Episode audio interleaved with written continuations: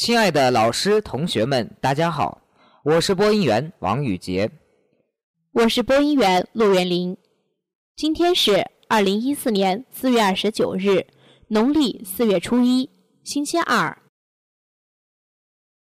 在历史上的今天，一九五四年四月二十九日，中国正式提出和平共处五项原则。这五项原则经历四十多年国际政治风云的考验。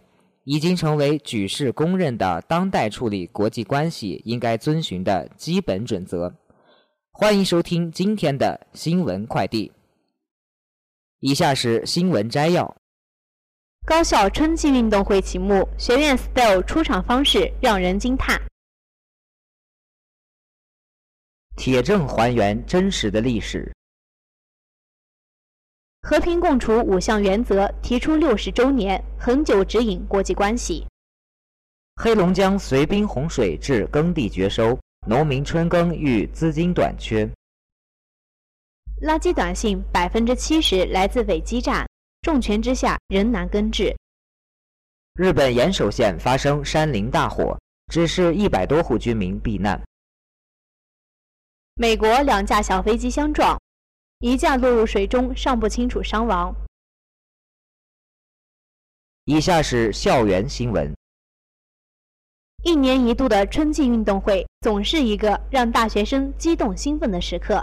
广阔的绿茵场是为大学生专属的舞台，青春的脚步、青春的速度、青春的活力、青春的激情，将会在当代大学生的身上尽情体现。近日，西南石油大学第三十八届春季田径运动会如期在校举行。为期两天的赛事，共有近一千四百人次师生参与。主题“走出寝室，走下网络，走向操场”应运而生。四月十二号，重庆大学西湖校区春季运动会开幕式现场，动漫表演、太极操、方阵变化等各种各样。展示大学生们无限的创意，学院 style 出场式让人大开眼界。第三届高校校园十大歌手大赛四月二十七日启幕。本届大赛的主题为“我的中国梦，越放歌越青春”。大赛旨在为怀揣音乐梦想、具有天赋的年轻人提供一个展现音乐才华和青春活力的舞台。发掘海南地区具有潜质的音乐新秀人才，为广大热爱音乐的年轻学子提供了展示自己的舞台。截至目前，大赛已成功举办两，现已成为海南各大高校耳熟能详的高校活动，并涌现了一大批校园好声音。他们通过这个舞台放飞梦想的同时，也让他们在音乐中寻找到了最真实的自我。四月十八日至十九日。中国石油大学在红旗操场举行2014年春季学生田径运动会。本届运动会共设53个比赛项目，参与人数达4203人，比赛规模创造了学校运动会的新纪录。操场上各代表队选手不畏强手，顽强拼搏，遵守校纪，尊重裁判和对手，胜不骄，败不馁，表现出了顽强的拼搏精神。4月25日上午。山西农业大学信息学院第七届田径运动会开幕式在操场隆重举行。在国旗队的带领下，彩旗队、院竞技体育代表队、裁判员代表队、各系代表队以及教职工代表队纷纷入场，接受主席台的检阅。各系的团体操表演更是开幕式的一大亮点。一次次的队形变换，一个个新颖独特的造型，为我们展现了各系独有的特色。而压轴表演是由我院教职工代表带来的一段整齐划一的太极拳，真有练到柔和优美处，行云流水一般同的风韵。含羞草、文竹、仙人球、薄荷、金钱莲、碰碰香，都可以拿生活废物交换。在石家庄理工职业学院校园内。该校青年志愿者协会举办的一场以“追求绿色时尚，拥抱绿色生活”为主题的绿色环保活动拉开了序幕。废物改造活动同时展开，利用废酒瓶作画、一次性筷子搭建建筑，又利用废纸盒做成小院的，还有利用废旧铁丝和零件做成各种工艺品的。用易拉罐做成漂亮的椅子，用瓶子做成鞋架，花样繁多。最显眼的要数废报纸和瓶盖做成的地球了。一个绿色环保物品制作出来的地球，象征着大家呼唤绿色、呼唤环保的心声。四月二十七日上午，山东大学青年志愿者联合会举办“旧书换盆栽”活动。活动的主题内容是，大家可以用两本看完的适合小学生阅读的书籍换取盆栽一个。青年志愿者协会将活动中收集的书籍捐赠给某些小学，供给那些小学生阅读，用来提高小学生的课外生活，开拓他们的眼界，丰富他们的学习内容等。在此同时，也增加了这些书籍的价值。以下是国内新闻：吉林省档案馆最近公布了最新发掘整理的日本侵华档案。进一步还原了日本侵华战争的历史真相。在吉林省公布的档案中，宪兵队的报告清楚地记录了日军实施南京大屠杀之前，南京人口为一百万，直接戳穿了日本右翼屠杀前人口不足三十万的谎言。除此之外，档案中还发现了七三幺部队活体试验，日军奴役劳工，以邮政检查封锁暴行真相，虐待盟军战俘。残害抗联将士，推动开拓团进行移民侵略的新证据。本次公布的八十九件档案，不过是馆藏近十万卷档案的冰山一角，许多有待研究整理的史料将逐步公之于世。这次公布的日本侵华档案，绝大多数为侵华日军自身形成，系战败时日本未来得及销毁的原始史料。确凿记载了大量侵华政策和日军暴行的历史细节，不仅具有极高的研究价值，而且直指当前日本右翼势力疯狂抵赖的一些重要问题，铁证如山，不容辩驳。今年是和平共处五项原则提出六十周年，几十年来，这些原则指引着中国对外关系的发展，也对其他国家发展相互关系做出了重要贡献。已经成为规范国际关系的重要准则。观察人士认为，五项原则不但不会过时，而且将保持旺盛的生命力，在中国和世界的良性互动中，在世界的和平发展事业中继续扮演不可或缺的重要角色。在五项原则基础上，中国与绝大多数邻国解决了历史遗留的边界问题。五项原则有力地推动了中国与发展中国家的交往。赢得了很多发展中国家的赞同和拥护。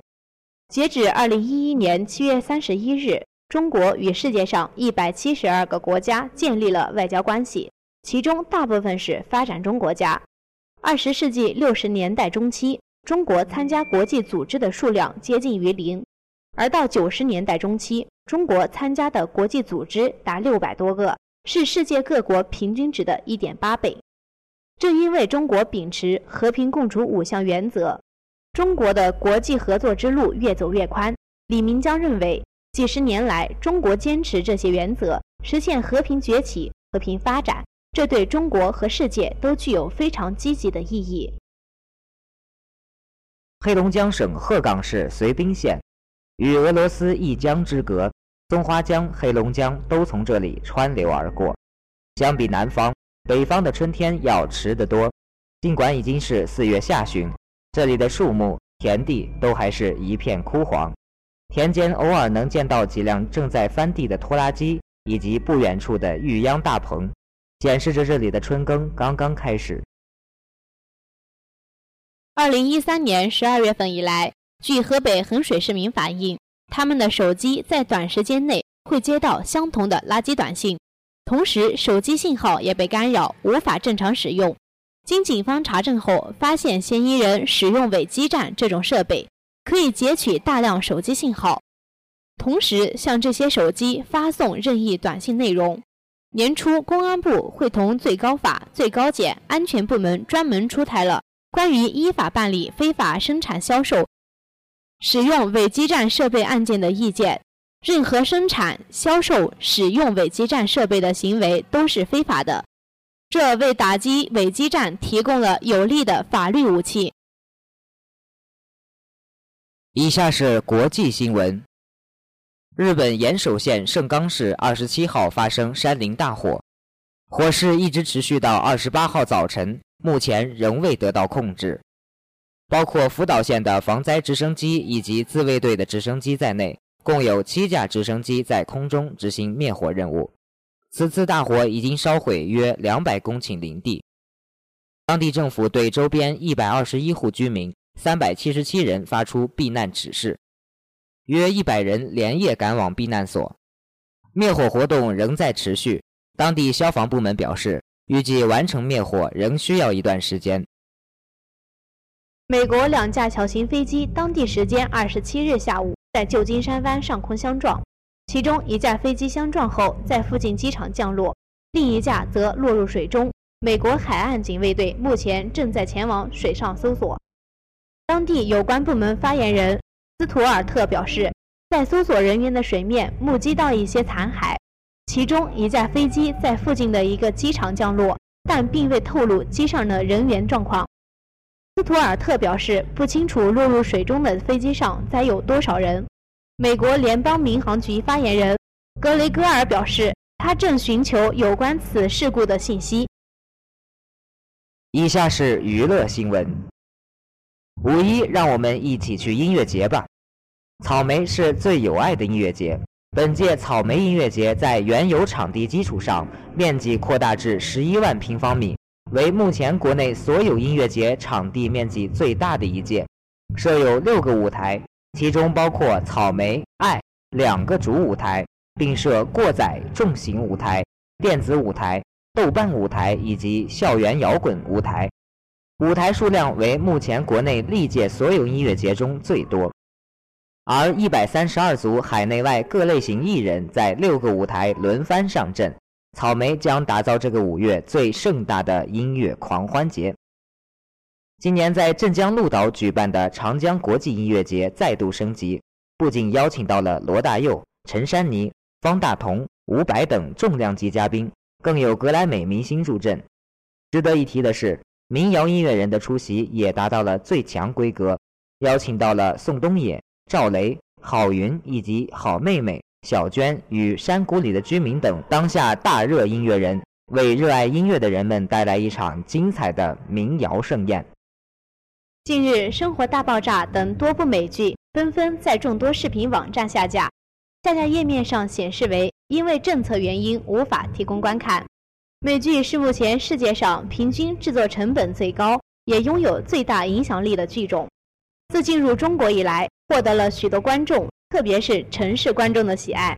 但由于美剧没有面对中国影视审查机构的审查，里面有一些大尺度、血腥、暴力情节，也就一刀不剪地呈现在中国的视频网站。因此，加大监管力度成为监管部门的一个必然选择。除了内容监管，净化视频外，主管部门出台此政策有更深层次的考虑。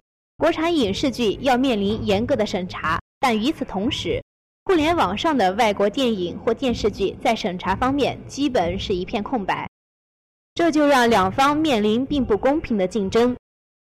国产影视剧因此输在了起跑线上，这在很大程度上影响了国产剧的市场表现。不少业内人士就此建议。对在国内播出的境外影视剧用相同的审查标准审核。以上就是今天的全部新闻。本期新闻由韩景新编辑，李豆豆策划。感谢大家的收听，我们明天再见。再见。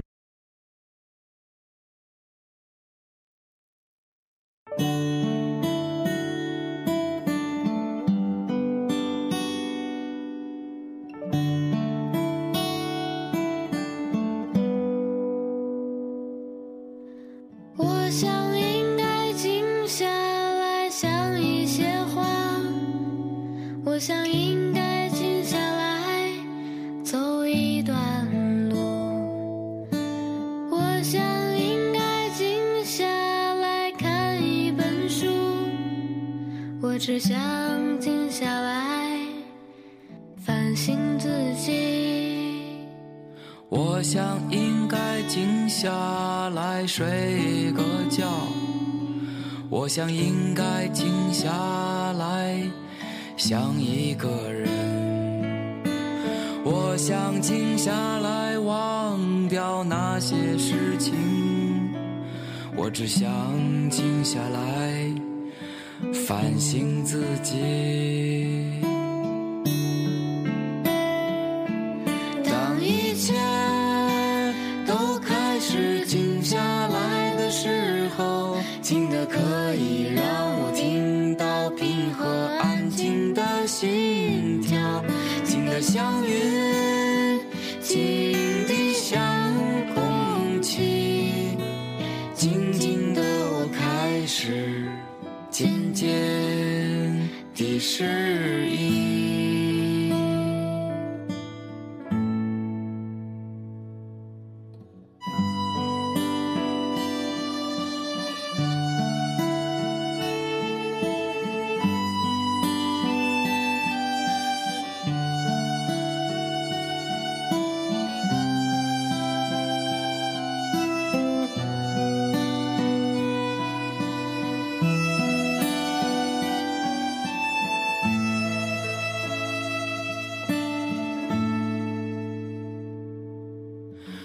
我想应该静下来睡一个觉，我想应该静下来想一个人，我想静下来忘掉那些事情，我只想静下来反省自己。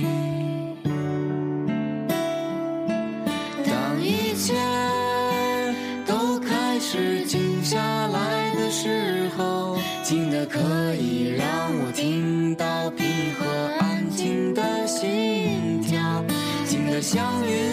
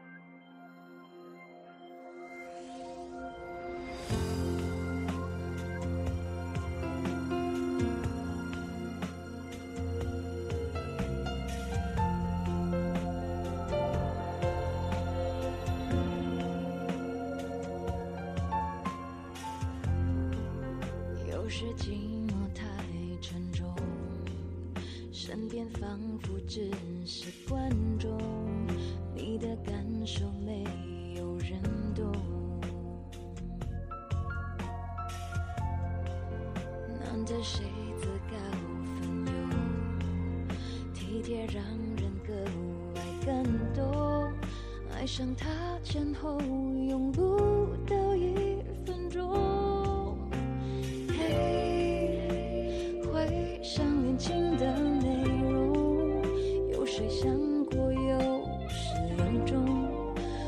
不是一时脆弱，让人放纵。